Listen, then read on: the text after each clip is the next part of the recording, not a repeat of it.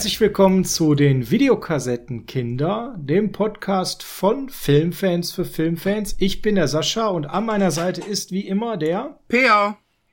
Hallo. Hi Peer, schön, dass du wieder Zeit hast. Und Per, du hast äh, letztens was vorgeschlagen für die Top 5, nämlich Chuck Norris, und dann hast du im Nachhinein noch mal eine andere Idee gehabt, die wir jetzt heute umsetzen. Erzähl mal. Ja, ich find's einfach ziemlich einfach zu sagen. Nenn mir mal deine fünf besten Chuck Norris Filme. Und da du ja letztens Missing in Action vorgeschlagen hast, der als nächstes kommen wird, von uns besprochen, habe ich gedacht, hm, Missing in Action ist ein Canon-Film. Canon war eigentlich so die goldene Filmschmiede meiner Jugend und hab mir gedacht, ich verschärf die ganze Sache und sag mal, Nein, nimm mir nicht deine Top 5 oder Top 10 der Chuck Norris Filme, sondern nimm mir deine fünf besten Canon Filme. Mit der Einschränkung, dass wir einen Schauspieler behandeln wie einer Serie. Bedeutet, wenn du jetzt äh, Missing in Action 1 sagen würdest, kannst du natürlich Teil 2 und 3 nicht mehr sagen. Heißt, in dieser Version nennst du Chuck Norris kannst du keinen anderen Film mit Chuck Norris mehr nennen. Und da gab's so einige bei Kennen. Chuck Norris und noch jemand anderes. Also ich werde jetzt hier keine Namen nennen, um mir nachher hier nicht die Punkte zu versauen.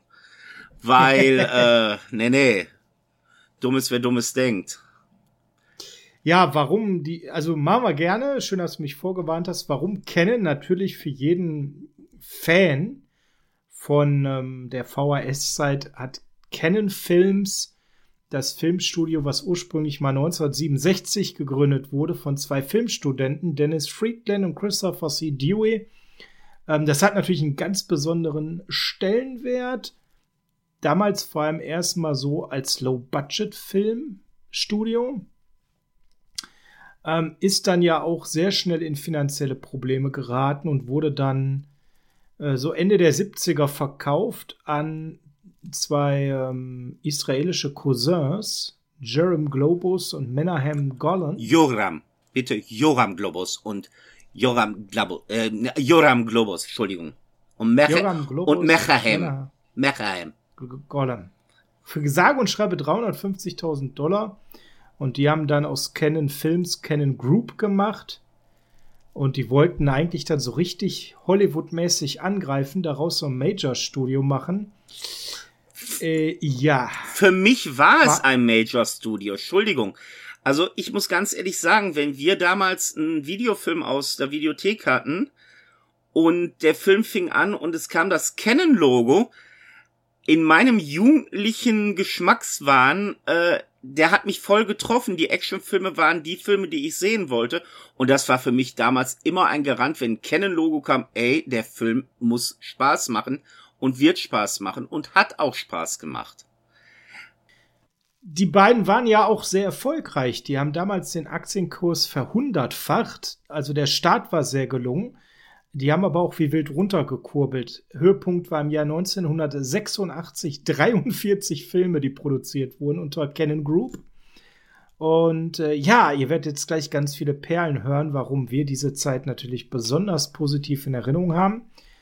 Ähm, das Geschäftsmodell von Ken Films nach dieser Übernahme der beiden äh, israelischen Cousins war ja so ein ganz besonderes, denn noch während der Dreharbeiten war es dann ganz oft so, ähm, dass schon die Verleih- und Fernsehrechte der Produktion international verkauft wurden und äh, ja, dass man das eingenommene Geld jeweils dann schon in das nächste Projekt investiert hat oder meistens noch in das Filmende der aktuellen Produktion per. Das war schon ziemlich spannend. Äh, ziemlich spannend ist gut. Ich weiß, dass Filme produziert, äh, nee, anders gesagt, es wurden Filme in Cannes verkauft. Da existierte außer ein Plakat und irgendwie der Titel noch gar nichts. Und die haben wirklich eine Idee gehabt, das soll der Film werden, haben das verkauft und haben dann erst die Kohle gehabt, um das Ding zu verwirklichen. Also die Idee, die die hatten, war nicht dumm. Äh, auf Dauer konnte es halt nie und nicht gut gehen. Das ist das Problem. Ja, das Problem, die hatten viele tolle Ideen. Zum Beispiel waren die auch die ersten, die ganz spezifisch Filme nur für internationale Märkte produzierten. Etwas, was heutzutage immer wieder kritisiert wird. wenn ein Film, weiß ich nicht, jetzt zum Beispiel mit äh, China entsteht oder so. Das gab es damals alles schon. Es gab Filme, die wurden speziell für einige Märkte nur produziert und hatten mit dem Heimatmarkt gar nichts zu tun. Da war Canon Vorreiter. Ja, und die Blase platzte dann äh, Ende der 80er. Denn im Endeffekt war Canon dann überall unterwegs. Die hatten plötzlich auch noch eine englische Kinokette gekauft. Mhm. Die haben im Videomarkt investiert. Ähm, ja, die beiden haben wirklich dieses Think Big gelebt.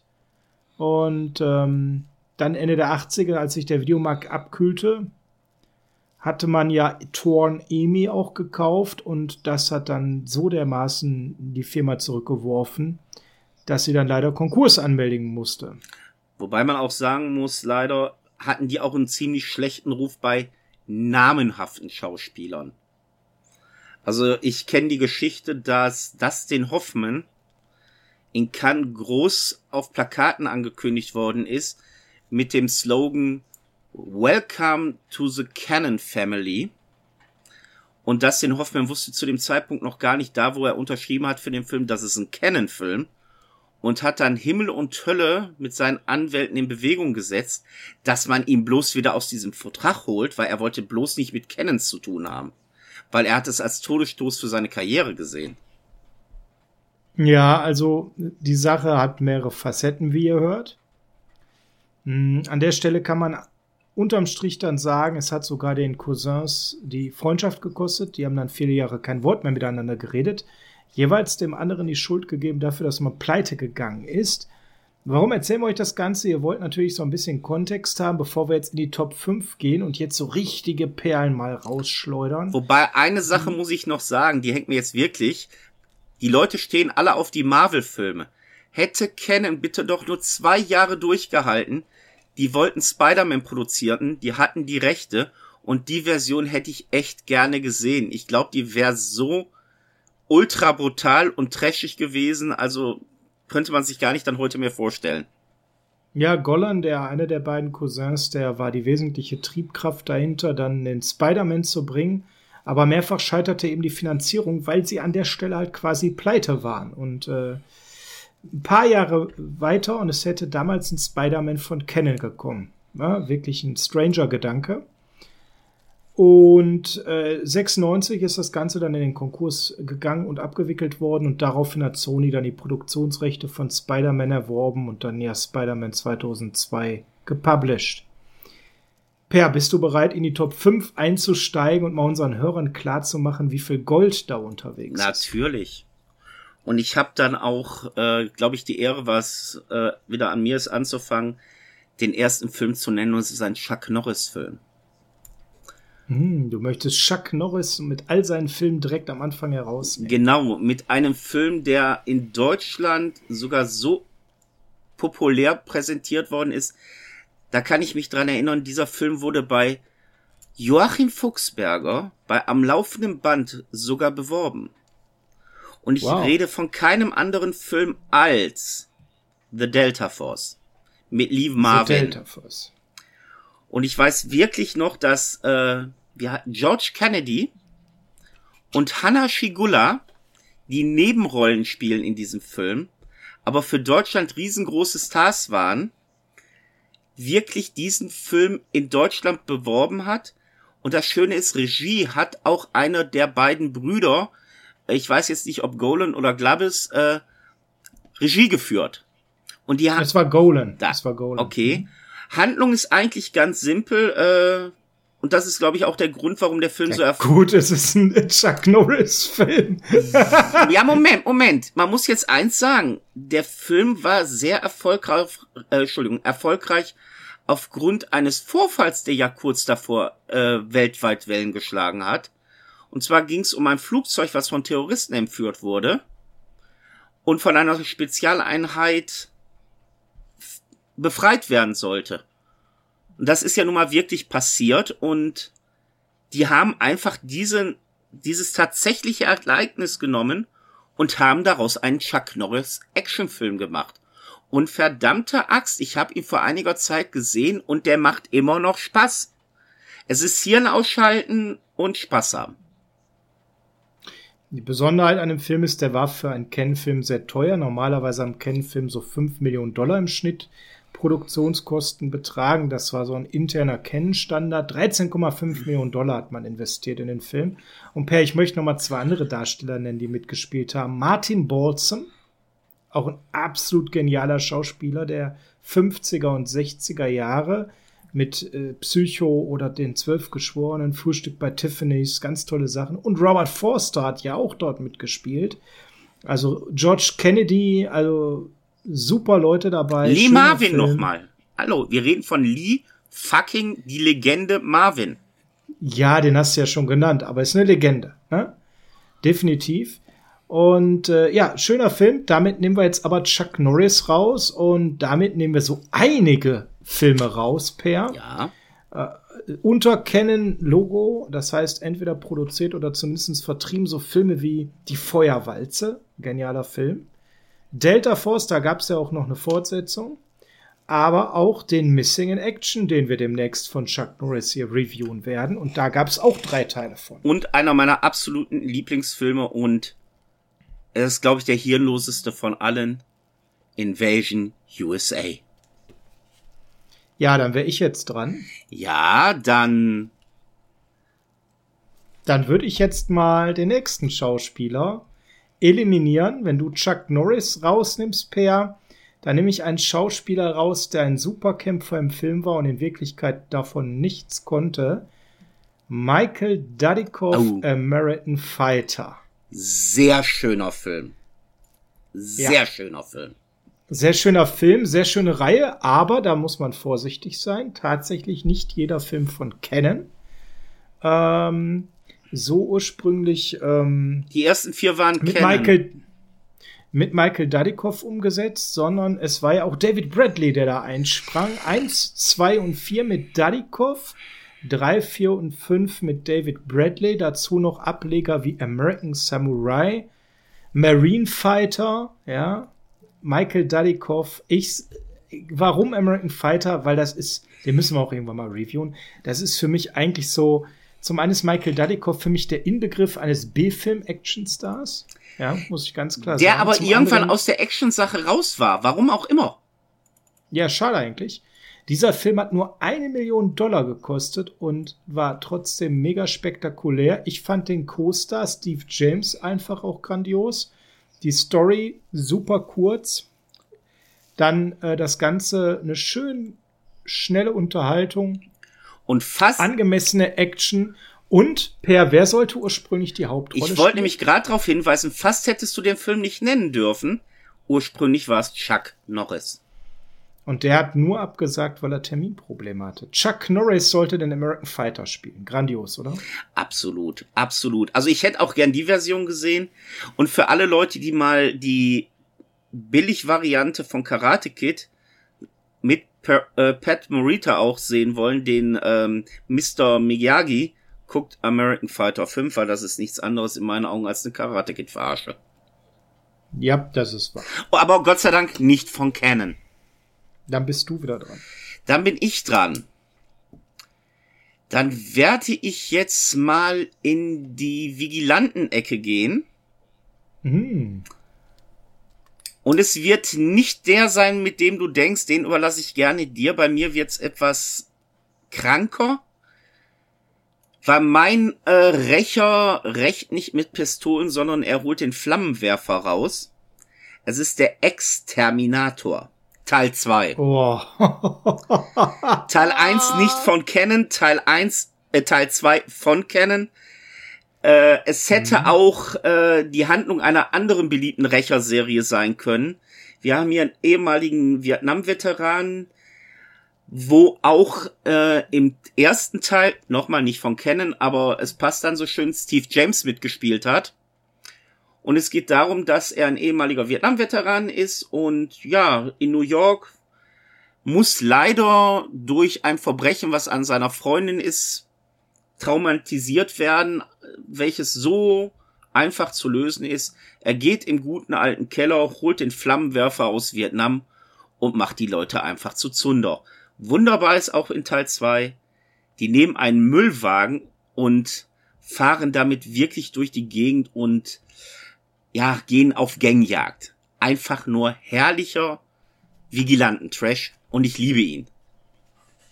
Also ihr merkt, richtig schöne Filme, ja, wo wir gerade schon ins Schwärmen geraten. Also spontan, wenn ich so über Ken nachdenke, könnten wir eigentlich zehn Reviews nur Ken-Filme machen. Per, ich nehme jetzt ein und das wird jetzt für dich ein bisschen bitter, weil ich weiß, du würdest den jetzt auch gleich nehmen, den Darsteller. Vielleicht mit einem anderen Film, denn es gab mehrere Filme, die zumindest unter Ken veröffentlicht wurden. Und zwar eliminiere ich Shokosugi. Oh. Jetzt bin ich mal gespannt, mit welchen, ob es der wäre, den ich gewählt hätte. Ich werde Ninja die Killermaschine. Ich hätte den zweiten genommen. Ah, kann ich verstehen. Geht beides. Aber ich kann dich auch verstehen wegen dem angeblichen Hauptdarsteller in der Killermaschine. Franco Nero. Richtig. Ja, warum per angeblicher Hauptdarsteller? Ursprünglich war er gar nicht als Darsteller geplant, sondern derjenige, der das Drehbuch für American, äh, Entschuldigung, ich bin jetzt gerade bei American Fighter, äh, der das Drehbuch für Enter the Ninja, also Ninja die Killermaschine geschrieben hat, wollte den Film auch als Hauptdarsteller drehen. Und hat man machen lassen, weil unsere beiden Freunde hier, ähm, also Goal und Glabus, ich nenne sie jetzt einfach mal nur so, haben gedacht, ja, das Drehbuch ist gut, du hast schon mal als Stuntman gearbeitet, machen wir. Und dann haben sie den Judenmann äh, agieren sehen vor der Kamera und haben festgestellt, ach du Scheiße, das geht ja gar nicht. Und wie bei Canon so üblich hat man dann einfach sich irgendwie einen günstigen Schauspieler gesucht, der einen Namen hat und es war Franco Nero. Wobei mein heimlicher Hauptdarsteller in dem Film ist Sachi Neu. Ja, der spielt auch mit, den kenne ich vielleicht aus Eis am Stiel.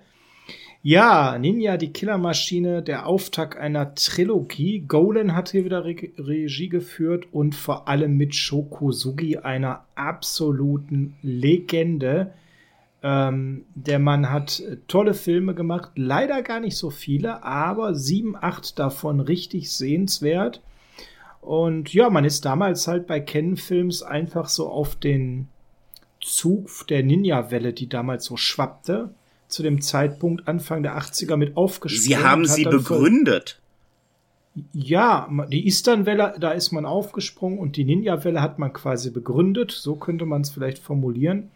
Der Ganze hat natürlich schon einen gewissen Trash-Faktor. Es ist teilweise auch so beernst, dass es unfreiwillig komisch ist, muss man ganz klar sagen. Aber das ist ja bei Ken-Filmen nicht selten der Fall. Also das ist halt auch so ein bisschen hier aus Spaß haben.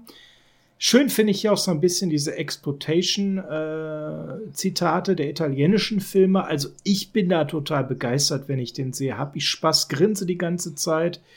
Und ähm, ist ein, ja, auf der anderen Seite muss ich sagen, alle drei Filme sind gut und man kann sie sehen. Also es ist auch dann nach der Killermaschine dann noch ähm, Rückkehr der Ninja und die Herrschaft der Ninja.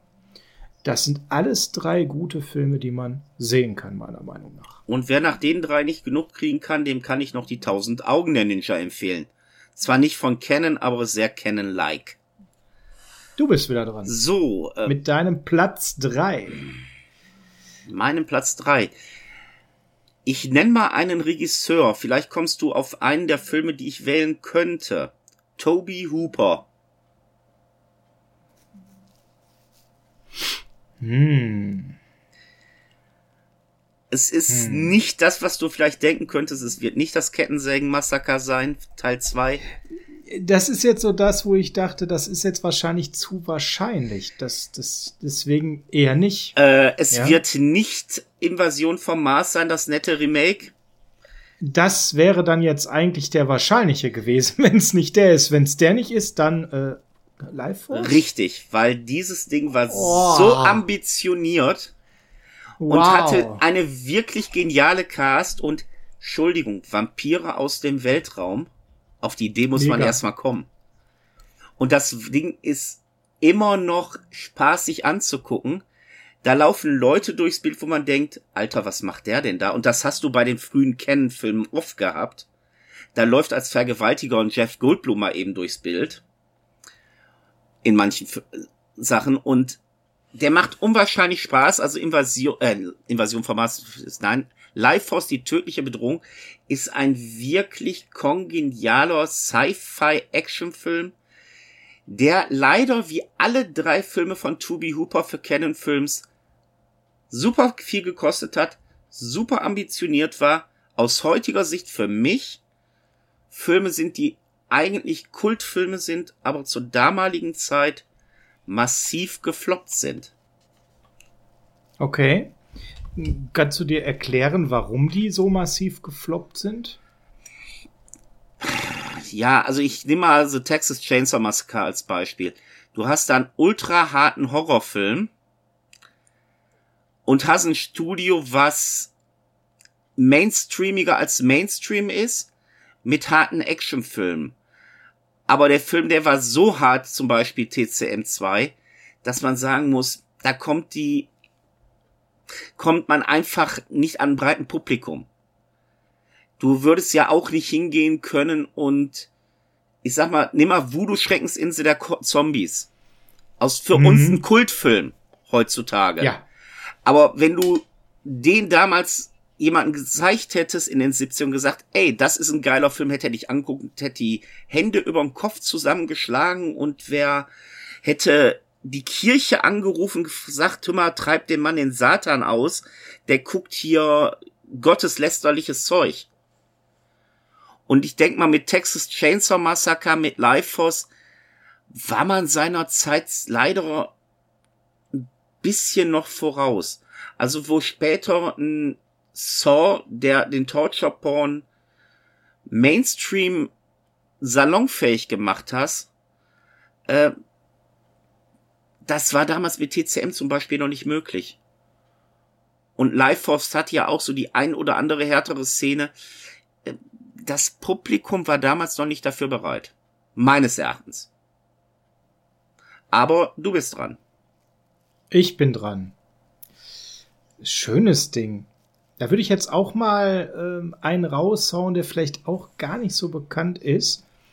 Stichwort Regisseur fand ich sehr gut. John Frankenheimer.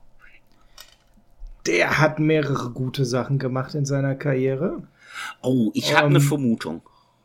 French Connection 2 hat er gemacht als Beispiel, die den Hals riskieren, Grand Prix und ganz spät in seiner Karriere ein mega guter Robert De Niro mit Ronin. Und der hat auch einen richtig guten Film gemacht. 1986, Per. Wie ist deine Vermutung? Vanity spielt mit. Vanity spielt mit, sagst du. Ja. Ja, dann. Und Roy Scheider. Ja, und das ist der zweite Grund, warum ich diesen Film so klasse finde. Roy fucking Scheider. Einfach, einfach Gott, ne? Absolut genialer Schauspieler, so viel Trash gemacht, aber auch so viele gute Filme. Brauchen wir gar nicht alle aufzählen, ob das jetzt ein Punisher war oder natürlich, die meisten werden an den weißen Hai denken. Es geht um 52 Pickup. Das ist tatsächlich eine ähm, Literaturverfilmung im weitesten Sinne. Mit eben Roy Scheider in der Hauptrolle und äh, ein Film, der mir richtig viel Spaß macht, wenn ich den sehe. Der ist von der Handlung her gut, der ist von der Action gut und das ist auch ganz wichtig, der ist von der Spannung gut. Ist eigentlich genau. ja mehr ein Thriller, ne? Ist, ist mehr ein Thriller. Wir haben jetzt hier viele Actioner drin gehabt und deswegen habe ich gedacht, pack mal mehr was rein, so Richtung weniger Action, bisschen mehr äh, Spannung, bisschen mehr Thrill rein und da passt er, glaube ich, ganz gut rein. Ähm, der Film, der Roman, auf den das Ganze basiert, der war tatsächlich vorher schon mal unter dem Filmtitel The Ambassador verfilmt worden. Ähm, nahmen da noch starke Bezüge auf den Nahostkonflikt und hier dann noch mal eine neue Verfilmung, ein bisschen anders. Und äh, ja, der wurde auch sehr, das ist ja für Ken auch nicht so oft, dass das vorkommt, sehr von der Kritik gelobt an der Stelle. Der Film ist ziemlich schnell, und man muss auch schon wirklich ähm, gut aufpassen, weil man ansonsten noch schnell mal den Anschluss verpasst. Na? Hat mir sehr viel Spaß gemacht. Okay. Dann möchte ich jetzt einen spaßigen Film nennen. Ich versuche mal die üblichen Verdächtigen echt wegzul wegzulassen. Die Nummer zwei von dir, also auf eins kommt wahrscheinlich noch mal der übliche Verdächtige. Aber ich versuche auch das wegzulassen. Ich versuche wirklich mal so die nee. versteckten Perlen rauszuholen. Ich überlasse dir dann ja die üblichen Verdächtigen. Ich muss, ich muss da gleich einen raushauen, auf den jeder wartet wahrscheinlich. Okay, äh, ich hau Indiana Jones raus. Den Indiana Jones, den wir nicht mit dem Kristallschädel gekriegt haben, den wir wollten, und den Canon-Film uns aber zweimal präsentiert hat, so wie wir ihn wollten. Quartermain. Richtig, Richard Chamberlain ist Quartermain. Aber das ist doch auch ein üblicher Verdächtiger, wenn man über Ken-Films spricht. Ja, aber guck mal, Richard Chamberlain hat nur zwei Filme für die gemacht. Das waren zweimal Quartermain-Filme. Es sind auch da Literaturverfilmungen, ähnlich wie 52 Pickup. Und es ist für mich auch der perfekte Ersatz, wenn du nicht mal wieder, ähm, wie heißt es, ähm, Indiana Jones sehen willst. Mhm. Du hast Jäger, du hast äh, der letzte Kreuz. Du hast Indiana Jones eigentlich. Ja, äh, Quarterman ist ja noch älter als Indiana Jones rein literarisch gesehen. Und richtig. Das Schöne finde ich auch, du hast hier neben Richard Chamberlain Sharon Stone in einer sehr frühen Rolle. Und lustig finde ich, wie man Sharon Stone gecastet hat. Die Auflage war von Joram Globus äh, I Want the Stone Lady. Das Studio dachte, der will Sharon Stone haben, warum auch immer. Und in Wirklichkeit meinte er, Kathleen Turner, die ja nach dem grünen Diamanten gespielt hat, der im Original The Romantic Stone hieß. Für ihn war die Stone Lady halt Kathleen Turner. Und die haben gedacht, der meint Sharon Stone. Und die gute Sharon Stone musste, so wie man gehört hat, während den Dreharbeiten des ersten Teils echt darunter leiden, dass sie die falsche Besetzung war laut ihm. Ich fand sie aber in der Rolle klasse. Ich finde die beiden Filme echt klasse. Lustig finde ich sogar, dass ich mal einen Comic hatte, wo die Geschichte von Quartermain 2 in einem Indiana Jones Comic äh, grafisch wiedergegeben wurde. Und das nachdem Quartermain gedreht wurde. Also die haben echt die Geschichte geklaut und dann auf Indiana Jones gemünzt. Aber für mich ist meins Platz 2 dann Quartermain. Schön. Kommen wir zu meiner Nummer zwei. Puh, also ich muss ihn jetzt nehmen. Per, weil geht nicht ohne. Er muss heute Bestandteil hier drin sein und wir werden irgendwann auch an den Tag kommen, dass wir einen Film von ihm reviewen. Und mein Vorschlag wäre auch, diesen Film zu reviewen, wenn er irgendwann an der Reihe ist. Wir reden über die Muskeln aus Brüssel. John Claude Damme und wir reden über Bloodsport. Kumite, Kumite, Kumite. Und das ist doch, sind wir mal ganz ehrlich, jeder, der so ungefähr mein Baujahr ist, das war ein Hero für uns. Ja? Wir fanden das geil, diesen Film. 1988 kam der raus. John Claude als Frank Dux. Ähm, Nach einer wahren Geschichte. Ja, so ganz im, im weitesten. Ne? Und der absolute Durchbruch für den damals erst 28 Jahren alten Jean-Claude van Dammich, ne? Der ja. zu dem Zeitpunkt sehr einem gewissen Johnny Cage geähnelt hat. Seltsam, oder? also ein toller Film, äh, wie du schon sagst, basiert tatsächlich auf der wahren Geschichte von Frank W. Dux, Frank W. Dux. Ähm, allerdings äh, war immer so ein bisschen strittig, was Dux so erzählt hat weil er so gewisse Dinge, zum Beispiel das Komitee, was du gerade schon genannt hast, so richtig nicht beweisen konnte, ob es das wirklich gegeben hat. Trotzdem war der Film massiver Erfolg. Ähm, Im Prinzip als Martial Arts Film, der seinesgleichen gesucht hatte. Die Geschichte natürlich total überschaubar. Es gab dann noch äh, weitere Fortsetzungen, mm, weil der Film so erfolgreich war, aber äh, Nichts kommt an Teil 1 ran. Äh, ein hervorragender Film. Dazu muss man sagen, auch mit einem sehr schönen Bösewicht. Bolo Chang. Bolo Chang, ja, genau. Der hat hier auch äh, eine schöne Rolle gehabt und da spielen dann auch noch so ein, zwei andere mit, die man später viel besser kennt. Forrest Whitaker zum Beispiel, so eine kleine Nebenrolle.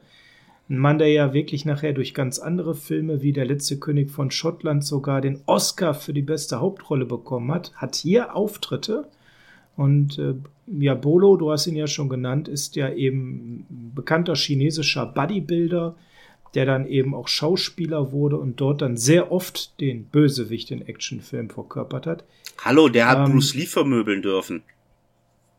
Auch, genau. Obwohl er gar nicht mal so gut in Kampfkunst zeitweise war, sondern eben meistens sehr gut dargestellt wurde. Also macht einfach immer Spaß zu gucken, den Film. Interessant finde ich ähm, an der Sache hier, ähm, dass dieser Film fast so nie rausgekommen wäre, denn der lag im Lager von Canon, weil die erste Schnittfassung so mies war, so hat Van Damme das auch mal im Interview erzählt, ähm, dass man in dem Film nichts gesehen hat. Und erst Van Damme persönlich hat sich dann darum gekümmert, dass der Film nochmal neu geschnitten wurde. Und ein Teil davon hat er angeblich auch sogar selbst übernommen, gerade insbesondere was die Kampfszene angibt. Es wurde nochmal neues Material reingefügt, was in der Ursprungsfassung nicht dabei war und dann veröffentlicht und dann hatte der Film diesen unheimlichen Durchbruch. War zu meiner Zeit, wie alt war ich da? 15, 16, der Schulfilm. Also wer den nicht. Ja, ist ein, auch ein Schulhofmythos, muss man sagen. Ne? Ja, also wer den nicht gesehen hat, der hatte eigentlich was verpasst. Der andere wäre dann Karate Tiger gewesen, jetzt zwar nicht von Canon, aber auch mit äh, Jean-Claude. Aber Bloodsport, also den musste man gesehen haben. Absolut. Ganz spannend ist auch, dass diese Ursprungsfassung, die so miserabel war, die ist verschwunden. Also von der gibt's leider keine Filmrolle mehr weil das wäre natürlich aus heutigen Gesichtspunkten total geil, wenn man ein Mediabook hätte, wo beide Fassungen einfach drin wären, um mal zu sehen, ob die wirklich so gruselig war. Dann muss ich. Der Film. Erzähl das zu Ende, bitte. Der Film hat immerhin äh, dann 12 Millionen Dollar eingespielt, wenn man bedenkt, dass der dann gar nicht veröffentlicht werden sollte. Ähm, also wirklich ein riesiger Erfolg, auch wenn es, wie gesagt, eher stumpfes äh, Gekloppe ist, so sage ich mal ganz vorsichtig eins, was einen ganz tiefen Platz in meinem Herz hat. Richtig. Und was du gesagt hast mit den zwei Fassungen, äh, da habe ich mir tatsächlich von dem nächsten Canon-Film, den er gedreht hätte, nämlich Cyborg, da habe ich mir tatsächlich so ein Mediabuch zusammengestellt. Das ist nämlich so, dass du als Mediabuch die normale Cyborg-Fassung kriegst, aber es gibt auch dann noch den Director's Cut, und den sollte man sich wirklich auch mal angeguckt haben. Es sind zwei unterschiedliche Filme. Das, Absolut. das nur nebenbei. Albert, Albert Pune, der Regisseur, der spricht auch nicht gerade für Qualität. Ähm, auch ein sehr schöner Film. Und was natürlich eigentlich für Cyborg gesprochen hätte, Per an der Stelle, die Nebenrolle von Ralf Möller. Ne? Ja, und jetzt kann ich es noch mal toppen. Weißt du, was Cyborg eigentlich ursprünglich sein sollte? Hm, hm, nee. Masters also. of the Universe 2. Aber da oh. Masters so gefloppt ist, hat man sich entschlossen, den Film nicht zu machen, aber man hatte so viele Bauten und Kostüme schon und hat gedacht, scheiße, was machen wir jetzt und hat einfach daraus Cyborg gekloppt. Doch, das hatte ich tatsächlich mal gehört. Ja, Masters. Deine Nummer eins? Ist nicht Masters, auch wenn das äh, Studio stimmt. Weil, aber auch übrigens ein schöner Film. Ja, aber ich möchte dann doch mit einem üblichen Verdächtigen rausgehen, weil der Mann ist für mich Canon pur. Hm, jetzt weiß ich, wer kommt. Es ist der gute Charlie Bronson. Ja. Oh, da hätte ich, das wäre, da wäre auch meine Nummer eins hergekommen. Und, und bei Charles Bronson Filme, ja, es sind meistens immer die gleichen Drehbücher, machen wir uns nichts vor, der Actiongehalt ist nur unterschiedlich. Möchte ich dann auch den Film erwähnen, den er als erstes für die gemacht hat, mit einem zweiten Teil eines sehr umstrittenen Films, wo er rauskam. Nämlich Der Mann ohne Gnade, Deathwish 2, die Fortsetzung von Ein Mann sieht rot mit nebenbei als Vergewaltiger Jeff Goldblum. Nur mal so erwähnt. Und im Teil 1 ist, glaube ich, äh, Morpheus als Vergewaltiger zu sehen. Nee, das ist tatsächlich, äh, du meinst Lawrence Fishburne, Ja. ne? Der spielt in Teil 2. War das Teil 2? Dann ist Goldblum, glaube ich, dann in Teil 1. Dann habe ich mich da jetzt. Goldblum ist in Teil 1, genau andersherum. Okay. Ja, ja, genau. Aber da muss man ganz ehrlich sagen, das ist wirklich so ein Mann, der Canon verkörpert wie kein anderer. Und der zweite Teil von Death Wish, also der Mann ohne Gnade, ist noch ein bisschen auf die Psychologie des Charakters Paul Kersey ausgelegt, der noch nicht wie in den Folgefilmen einfach Spaß an seinem Vigilantentum hat, sondern noch auch selber mit sich da hadert und von der Gesellschaft eigentlich das aufgezwungen kriegt, was er machen muss. Weil die Gesellschaft dafür indirekt schuld ist, dass das alles passiert ist, was ihm widerfahren ist. Ja, klasse. Also wirklich ein Film, der Spaß gemacht hat. Ich finde aber auch diesen ganzen Charakter klasse. Äh, ja, jetzt habe ich natürlich ein Problem. Aber wir können natürlich mal darüber reden, was der alles gemacht hat für Canon. Da sind mich so einige Filme jetzt rausgefallen. Dadurch ist rausgefallen der Mordanschlag, den er mit seiner Frau kurz bevor sie abge ähm, ähm, leider verstorben ist. Ähm, wie heißt er noch? Ähm, ah, ich komme nicht auf ihren Namen. Den, äh, ach, tut mir leid, ich weiß jetzt den Namen von ihr nicht, aber der Mordanschlag hat Jill, Jill Ireland. Danke. Den hat er halt gedreht, bevor sie leider verstorben ist. Murphys Gesetz, auch ein schöner Film. Ein etwas, Sehr schöner Film. etwas ruhiger Kinjinte, tödliches Tabu. Dann hast du natürlich so einen Film, der wieder mehr in die äh, Kerbe schlägt von Deathwish, ist ein Mann wie Dynamit. Also da, der hat wirklich sehr schöne Filme gemacht. Ja, ähm, Also ich- Mann wie Dynamit ist eigentlich sogar einer meiner liebsten von Okay. ihm, muss ich sagen. Also du hast jetzt die Möglichkeit, einen richtig, richtig bekannten Schauspieler rauszuholen. Ja, aber eigentlich will ich's nicht und äh, ich überlege noch, aber es gibt auch noch so ein paar andere schöne kleine Filme ähm, und ich bin gerade so ein bisschen hin und her gerissen. Nehme ich jetzt den, den, den Sure Shot und nehme jetzt den großen? Oder nehme ich jetzt so was Kleines, was keiner kennt? Du kannst was Kleines nehmen und du kannst äh, wirklich jetzt den Sure Shot machen. Ja, wie mache ich's? Ähm, hm. Hm. Also der Sure-Shot, wir können ja schon mal den Darsteller nennen, das wäre Sylvester Stallone. Und da könntest du die Leute vielleicht noch mit dem Titel überraschen, wenn es nicht das mit Armdrücken wäre. ja, das mit Armdrücken ist auch dabei, richtig. Ähm, hm, nee. Ich habe aber eigentlich einen anderen Film, den ich richtig klasse fand von Ken. Okay. Und zwar X-Ray. Kennst du den? Der ist nämlich ganz, das ist eine richtige Perle, meiner Meinung nach. Irgendwas mit Valentin oder so ähnlich. Das ist der im Krankenhaus, richtig? Richtig, genau. Der war, Ganz, der war richtig ein gut. ganz, ein ganz unbekannter Film von 1981 und der hat mir auch richtig Spaß gemacht.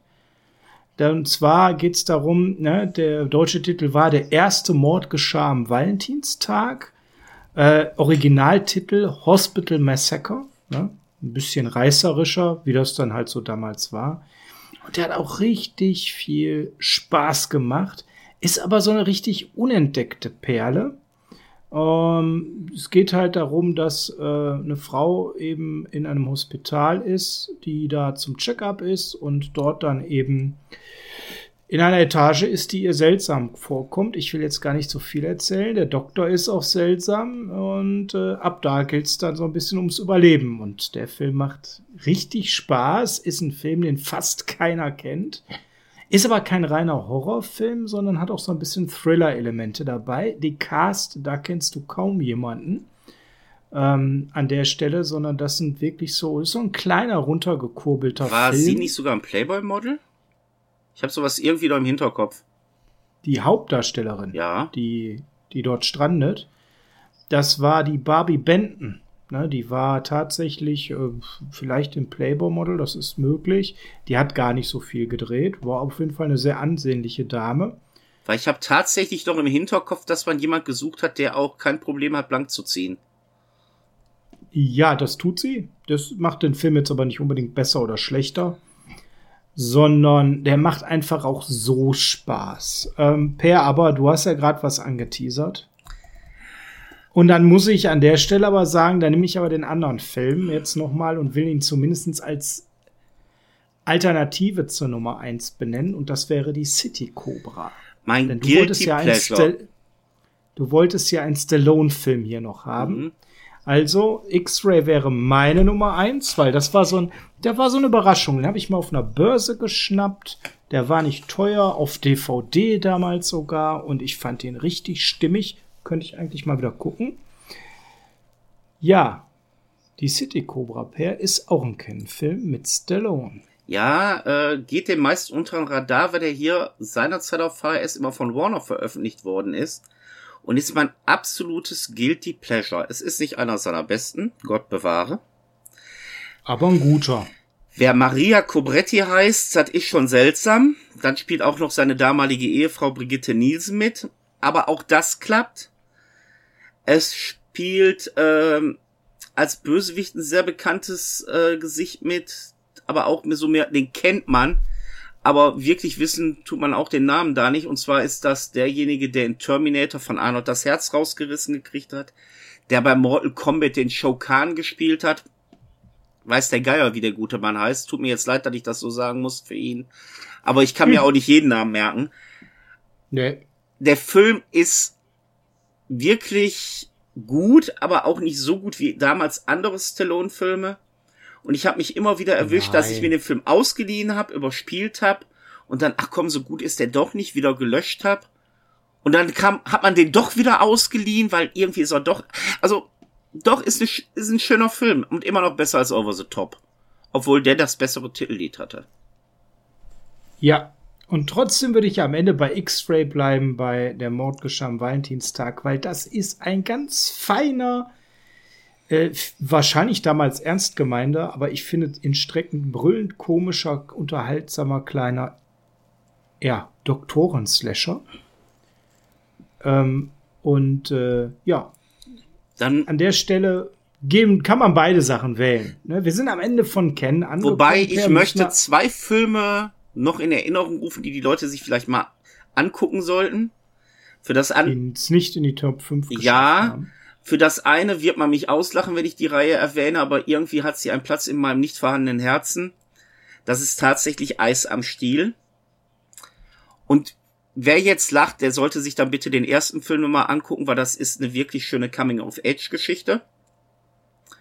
Und das andere ist ein Film, den gibt's verfluchte Scheiße, Entschuldigung, wenn ich das jetzt so sagen muss, nicht auf DVD, nicht auf Blu-ray und ich habe, weiß noch nie irgendwo eine VHS davon gesehen gefunden oder wie auch immer und den habe ich ein einziges Mal nur im Fernsehen auf RTL Plus damals gesehen, im Nachtprogramm mitten so zwischen 1 und 2 Uhr und zwar ist das Knastfighter 3. Und wer sich jetzt und wer sich jetzt fragt, worum geht es? Ja, habt ihr den Titel nicht gehört? Das ist ein Typ, der ist im Knast gekommen und muss dort fighten. Und das, Ja, gab es übrigens später auch noch mal in gut. Ne? Also es gibt ein Remake von Knastfighter mit Wesley Snipes. ja, aber hallo, Knastfighter, die Idee ist schon krank. Und wer meint, das ist eine kranke Idee, es gibt noch den zweiten Teil, weil das ist nämlich Knastfighter 3. Es gibt Teil 2, der hieß in Deutsch Blutige Lorbeeren, nicht von Canon Film. Und da hat Mr. T mitgemacht.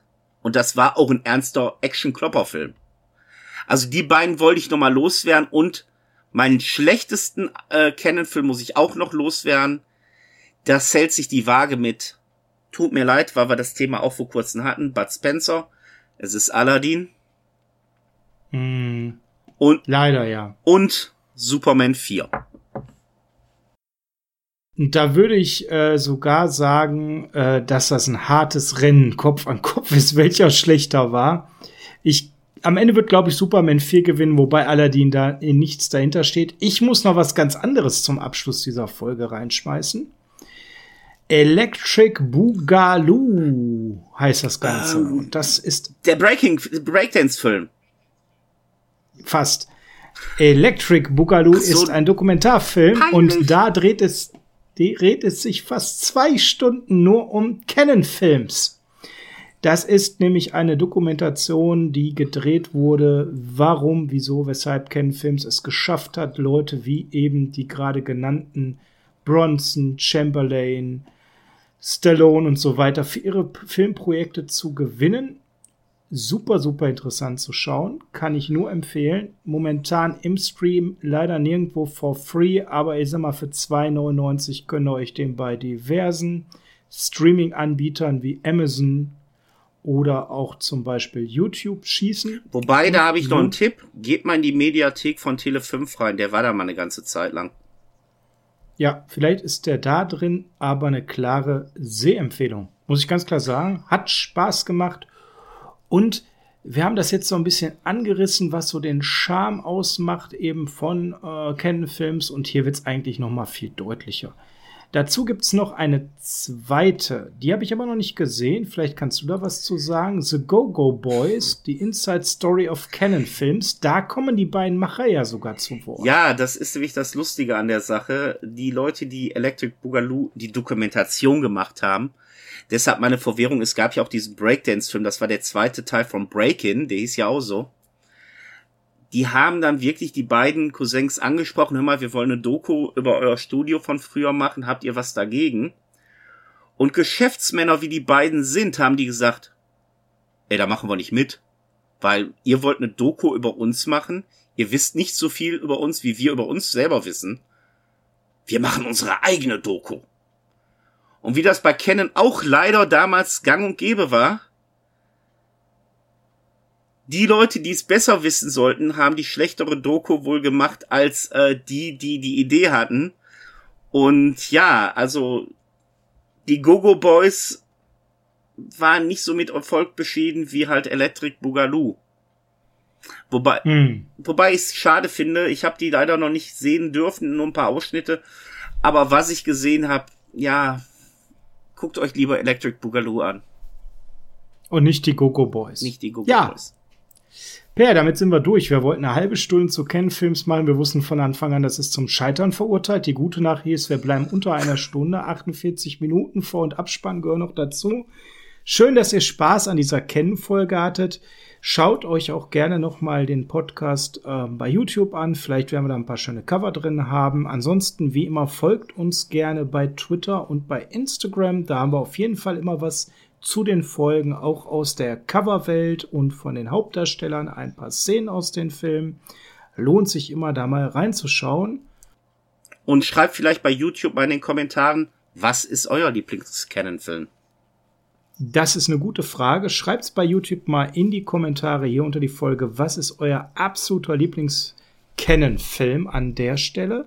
Wir haben ja eine kleine Auswahl hier zur Verfügung gestellt. Unsere Top 5 und noch jede Menge andere benannt. Also da gibt's eine Menge, wo ihr raus auswählen könnt. Und zum Abschluss, wir sagen Dankeschön. Denkt ans Zurückspulen der Videokassette. Kostet sonst einen Euro mehr. Ciao. Tschüss.